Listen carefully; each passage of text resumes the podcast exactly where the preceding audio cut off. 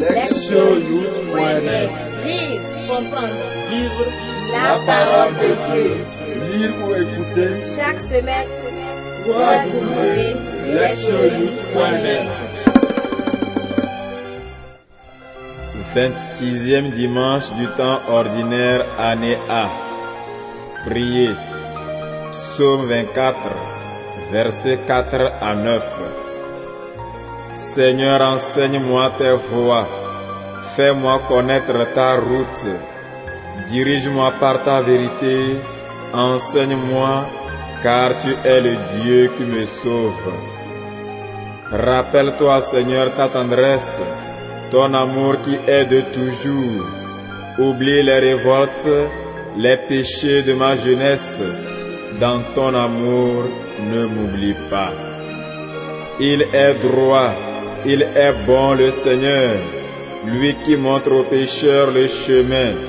Sa justice dirige les humbles, il enseigne aux humbles son chemin. Lire la parole. Première lecture. Ézéchiel chapitre 18, versets 25 à 28. Ainsi parle le Seigneur. Vous dites, la conduite du Seigneur n'est pas la bonne. Écoutez donc, fils d'Israël. Est-ce ma conduite qui n'est pas la bonne? N'est-ce pas plutôt la vôtre? Si le juste se détourne de sa justice, commet le mal et meurt dans cet état, c'est à cause de son mal qu'il mourra. Si le méchant se détourne de sa méchanceté pour pratiquer le droit et la justice, il sauvera sa vie. Il a ouvert les yeux et s'est détourné de ses crimes. C'est certain, il vivra, il ne mourra pas. Deuxième lecture. Philippiens chapitre 2, versets 1 à 11. Frères, s'il est vrai que dans le Christ, on se réconforte les uns les autres, si l'on s'encourage avec amour, si l'on est en communion dans l'esprit, si l'on a de la tendresse et de la compassion, alors, pour que ma joie soit complète, ayez les mêmes dispositions, le même amour, les mêmes sentiments, recherchez l'unité. Ne soyez jamais intrigants ni vaniteux, mais ayez assez d'humilité pour estimer les autres supérieurs à vous-même. Que chacun de vous ne soit pas préoccupé de ses propres intérêts. Pensez aussi à ceux des autres. Ayez en vous les dispositions qui sont dans le Christ Jésus. Ayant la condition de Dieu, il ne retint pas jalousement le rang qu'il égalait à Dieu mais il s'est anéanti, prenant la condition de serviteur, devenant semblable aux hommes. Reconnu homme à son aspect, il s'est abaissé, devenant obéissant jusqu'à la mort et la mort de la croix. C'est pourquoi Dieu l'a exalté, il l'a doté du nom qui est au-dessus de tout nom afin qu'au nom de Jésus, tous genoux fléchissent au ciel, sur terre et aux enfers, et que toute langue proclame Jésus-Christ est Seigneur à la gloire de Dieu le Père. Évangile. Matthieu chapitre 21, versets 28 à 32. En ce temps-là, Jésus disait aux grands prêtres et aux anciens du peuple, Quel est votre avis? Un homme avait deux fils. Il vint trouver le premier et lui dit, Mon enfant, va travailler aujourd'hui à la vigne. Celui-ci répondit, je ne veux pas. Mais ensuite, s'étant repenti, il y alla. Puis, le père alla trouver le second et lui parla de la même manière. Celui-ci répondit, Oui, Seigneur, et il n'y alla pas. Lequel des deux a fait la volonté du Père? Ils lui répondent, Le premier. Jésus leur dit, Amen, je vous le déclare. Les publicains et les prostituées vous précèdent dans le royaume de Dieu. Car Jean le Baptiste est venu à vous sur le chemin de la justice et vous n'avez pas cru à sa parole. Mais les publicains et les prostituées y ont cru. Tandis que vous, après avoir vu cela, vous ne vous êtes même pas repenti plus tard pour croire à sa parole. Entendre la parole. Le thème. Les excuses. Ce dimanche, la liturgie de la parole attire l'attention sur les excuses que nous avançons pour justifier nos actions, nos attitudes et nos convictions lorsqu'elles vont à l'encontre de la volonté de Dieu et de ses desseins. Le prophète Ézéchiel, comme son contemporain Jérémie, a vécu à une époque particulièrement troublée qui aboutit à la destruction de Jérusalem et du temple. Ézéchiel se trouvait lui-même en exil à Babylone, sur une terre lointaine, avec d'autres Israélites. Les exilés, ce qui peut s'expliquer, cherchaient à comprendre les raisons de la totale destruction de la ville autrefois glorieuse et de leur destin tragique. Ils se demandaient comment le Dieu d'Israël, le Dieu fidèle, avait pu permettre un tel désastre qu'il s'agisse de la cité ou de son peuple. Parmi les réponses à ce questionnement, il en fut une qui imputait toute la responsabilité de la situation présente aux générations passées et à leur mauvaise conduite. S'en tenir à ce point de vue revenait à penser que Dieu punissait injustement une génération innocente des péchés de celle qui l'avait précédée. Un tel raisonnement dédouanait les exilés de toute responsabilité quant aux événements survenus. Toute la faute en revenait aux générations précédentes et au verdict injuste du Seigneur. Ce qui amena le prophète à réagir contre de telles accusations visant Dieu et les ancêtres. Il fit remarquer avec insistance que la justice divine ne pouvait être mise en cause et que chacun et chacune était personnellement responsable de ses agissements, qu'ils soient justes ou mauvais. Il en vint à souligner que chaque personne subit les conséquences de ses actes et n'est pas punie pour ceux des autres, en particulier des générations précédentes. Ainsi, Ézéchiel fit comprendre clairement aux exilés qu'ils étaient responsables de leur propre destin. En outre, Ézéchiel soulignait qu'il était nécessaire de se détourner de la méchanceté pour faire l'expérience de l'action salvifique de Dieu. En niant toute implication dans cette situation d'exil, les Israélites se privaient de la possibilité d'une restauration. Pour survivre à cette épreuve, et voir le salut de Dieu, ils devaient accepter de reconnaître leur part de responsabilité dans la situation actuelle et plus important encore, changer de vie et faire acte de repentance. Les excuses qu'ils s'inventaient pour éviter de se reconnaître partie prenante de leur état, les empêchait d'accepter la vérité de leur propre faute. À long terme, ces mêmes excuses pouvaient les priver de l'expérience du salut qui vient de Dieu. Dans la deuxième lecture, Saint Paul continue de s'adresser à la communauté de Philippe.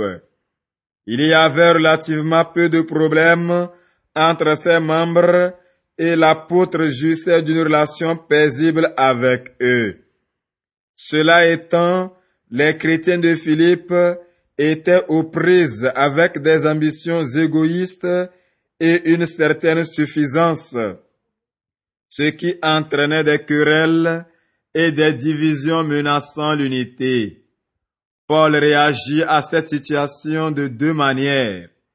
Il commença par lancer un appel personnel demandant de se considérer mutuellement avec humilité et de se montrer toujours soucieux du meilleur pour autrui. Puis, il élimina toute possibilité de trouver des excuses aux agissements égoïstes et à la recherche de son propre intérêt en se référant à la plus haute autorité qui soit, Jésus-Christ lui-même. Dans l'un des plus beaux hymnes du Nouveau Testament, Paul montre comment le Christ, alors qu'il était avec le Père dans le royaume céleste, a abandonné tous ses privilèges et le statut incomparable qui était le sien. Et cela pour prendre humblement chair et subir une mort cruelle et honteuse sur la croix afin de racheter l'humanité. Dans les premières lignes de ce hymne, Paul écrit que le Christ ne retint pas jalousement le rang qu'il égalait à Dieu. Par là, l'apôtre souligne que le Fils n'a pas tenu pour acquise sa position de supériorité et n'a pas cherché d'excuses pour s'y accrocher. Au contraire, il a volontairement accepté sa difficile et douloureuse mission, ayant présent à l'esprit le bien de l'humanité. Son sacrifice a apporté au monde le salut et l'a conduit à son exaltation. Si Jésus avait cherché des excuses pour abandonner sa mission, il n'aurait pas souffert, mais il ne serait pas devenu le Sauveur non plus. Dans le passage qui précède la parabole des deux fils que nous entendons aujourd'hui dans la lecture de l'Évangile, les chefs juifs mettent Jésus au défi en lui demandant d'où il tient son autorité. Leurs intentions ne sont pas sincères, car, envieux de sa sagesse, de son pouvoir et de son influence, ils cherchent une occasion de l'accuser et de le discréditer. Jésus leur répond en dévoilant leur véritable motivation à l'aide de la parabole des deux fils. Le premier commence par refuser la requête de son père, mais réflexion faite, il réalise son erreur et accomplit la volonté de ce dernier. Le second manque de sincérité au début jusqu'à la fin. Alors qu'il prétend obéir au désir de son père, il n'a nulle intention d'accomplir ce qui lui a été demandé et cache son manque de sincérité sous un mensonge. Quand Jésus interroge, même ses adversaires identifient correctement celui des deux fils qui a bien agi. Ensuite, Jésus retourne la parabole contre ses opposants et leur révèle leur manque de sincérité, laquelle ressemble à celle du fils désobéissant. D'abord, les chefs ont refusé de croire Jean-Baptiste et de répondre à son appel.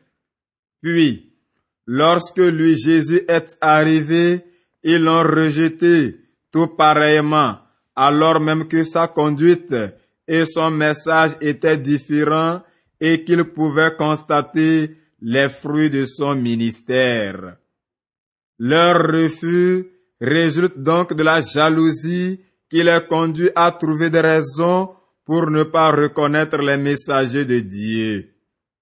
Les excuses mises en avant pour refuser Jean le Baptiste et Jésus sont pleinement révélées en Matthieu 11, 16 à 19. Les chefs ont fait en sorte de trouver des justifications pour agir d'une façon qui correspondent à leur point de vue et à leurs objectifs. Leur attitude diffère du tout au tout de celle des autres pécheurs qui reconnaissent et prennent en compte leurs erreurs et ne cherchent pas d'excuses pour continuer à pécher. Ainsi, ils sont en mesure de se repentir, tandis que les chefs ne démordent pas de leur refus têtu du Messie. Les lectures d'aujourd'hui soulignent l'importance de ne pas laisser ses propres points de vue et objectifs obscurcir les volontés de Dieu.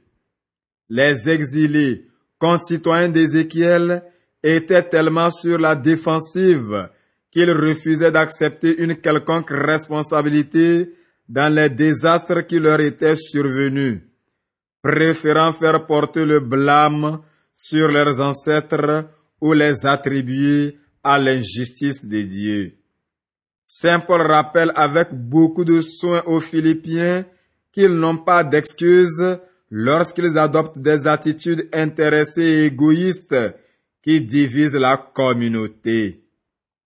Jésus, leur maître et seigneur, avait la possibilité de retenir jalousement ses prérogatives divines. Cependant, sans chercher d'excuses, il s'est sacrifié pour leur salut. Dans l'évangile, Jésus accuse ses adversaires, les leaders juifs, de malhonnêteté. Il cherche des excuses dénuées de raisons valables pour le rejeter, ainsi qu'ils l'ont déjà fait avec Jean-Baptiste, son précurseur. Il est facile de trouver des excuses et des raisons pour justifier n'importe quelle action. La responsabilité chrétienne, toutefois, cherche honnêtement à connaître la vérité et la lumière de Dieu pour que les décisions prises et les actions engagées ne soient pas centrées sur soi-même, mais dirigées vers le bien des autres. Ce qui demande honnêteté et humilité, car si l'on en croit le psalmiste, Dieu dirige les humbles il enseigne aux humbles son chemin. Écoutez la parole de Dieu.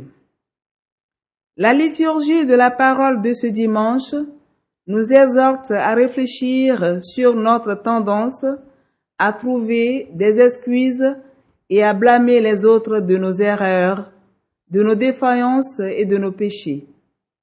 Cette tendance nous vient très naturellement quand nous le voyons dans l'histoire d'Adam et d'Ève au tout début de l'humanité.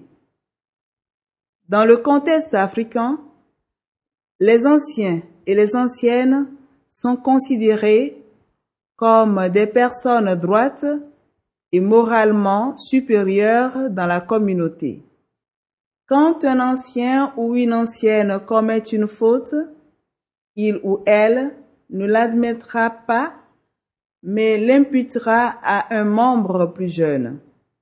Lorsque les malheurs surviennent dans la communauté, sécheresse, décès ou toute autre calamité, les vivants accusent les ancêtres de les laisser tomber. Et pourtant, la première lecture et l'évangile nous enseignent à admettre nos limites et assumer la responsabilité de nos actes. En être capable suppose au préalable de changer nos esprits et nos cœurs. Nous nous excusons souvent parce que nous redoutons la honte et la critique. Lorsqu'on nous fait prendre conscience de nos limites, de nos défaillances, de notre irresponsabilité et de nos fautes, nous éprouvons un sentiment de honte et de perte d'estime de soi qui nous conduit à accuser les circonstances et les autres pour sauver la face. Par exemple, en famille, quand la situation se dégrade, le mari jette le blâme sur sa femme, la femme sur les enfants, les enfants sur les chats, les chats sur les chiens, En tant que chrétiens et chrétiennes, nous devons être assez courageux pour accepter nos erreurs et nos manquements et avoir la détermination nécessaire pour les avouer. Si nous les reconnaissons honnêtement et ouvertement, les autres nous percevront comme des personnes matures et responsables. Mais si nous cherchons des excuses, nous perdons toute crédibilité. De fait, quand les gens découvrent que nous n'avons pas le courage d'assumer nos responsabilités, ils arrêtent de nous faire confiance, estimant que nous ne sommes ni sûrs ni fiables. Par une ironie du sort, c'est en cherchant à sauver la face que nous la perdons. Rechercher les excuses rend une vie infructueuse et empêche la croissance et le développement personnel. En tant que chrétiens et chrétiennes, nous devons faire en sorte que l'habitude de nous justifier ne prenne pas racine en nous. Sans cela, en effet, nous ne pourrons jamais rien accomplir de signifiant dans notre vie.